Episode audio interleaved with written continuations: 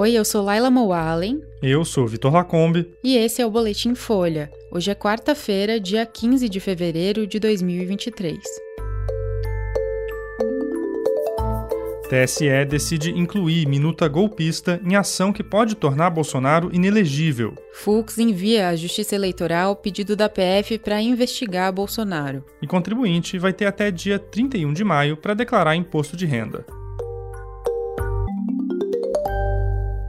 O Tribunal Superior Eleitoral decidiu por unanimidade incluir a minuta golpista encontrada na casa do ex-ministro da Justiça Anderson Torres numa ação que pode tornar o ex-presidente Jair Bolsonaro inelegível. O documento foi anexado ao processo que mira o ex-presidente pelos ataques que ele fez ao sistema eleitoral numa reunião com embaixadores no Palácio da Alvorada em julho do ano passado. A decisão da corte reforça a tese de que a minuta golpista deve ser avaliada no contexto de uma estratégia traçada por Bolsonaro e aliados dele para desacreditar o sistema eleitoral. A ação é de autoria do PDT. O partido defende que a minuta amplia os argumentos de que o ex-presidente abusou do poder político para atacar o sistema. A defesa de Bolsonaro alegou que o documento não deveria ser considerado por não ter a autoria conhecida e também por representar um fato novo na ação. Mas o corregedor-geral eleitoral, Benedito Gonçalves, negou o recurso e submeteu a decisão ao plenário do TSE. A minuta golpista foi apreendida pela PF numa operação de busca na Casa de Torres. O texto era uma proposta de decreto para Bolsonaro instaurar estado de defesa no TSE, com o objetivo de reverter o resultado da eleição. Bolsonaro é alvo de uma série de investigações na Corte Eleitoral sob a alegação de abuso de poder político ou econômico, além do uso indevido dos meios de comunicação.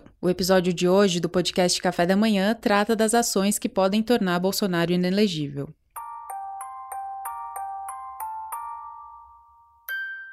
O ministro do STF, Luiz Fux, enviou ontem para a Justiça Eleitoral um pedido da PF para abrir um inquérito contra Bolsonaro por suspeita de uso indevido de crianças e adolescentes na campanha do ano passado. O pedido está em segredo de justiça. De acordo com o documento, menores de idade foram usados em situações que incitariam o uso de armas. A solicitação de inquérito policial foi feita ao Supremo no dia 25 de novembro, quando Bolsonaro ainda era presidente da República e tinha foro especial na corte. Na decisão de ontem, Fux disse que o caso não é mais de responsabilidade do STF. Na última sexta-feira, a ministra Carmen Lúcia determinou que ao menos seis pedidos de investigação contra Bolsonaro sejam enviados para a primeira instância. Ela também citou a perda de foro do ex-presidente. Bolsonaro está nos Estados Unidos desde 30 de dezembro. Numa entrevista publicada ontem pelo jornal americano The Wall Street Journal, ele disse que vai voltar ao Brasil em março para liderar a oposição ao governo Lula.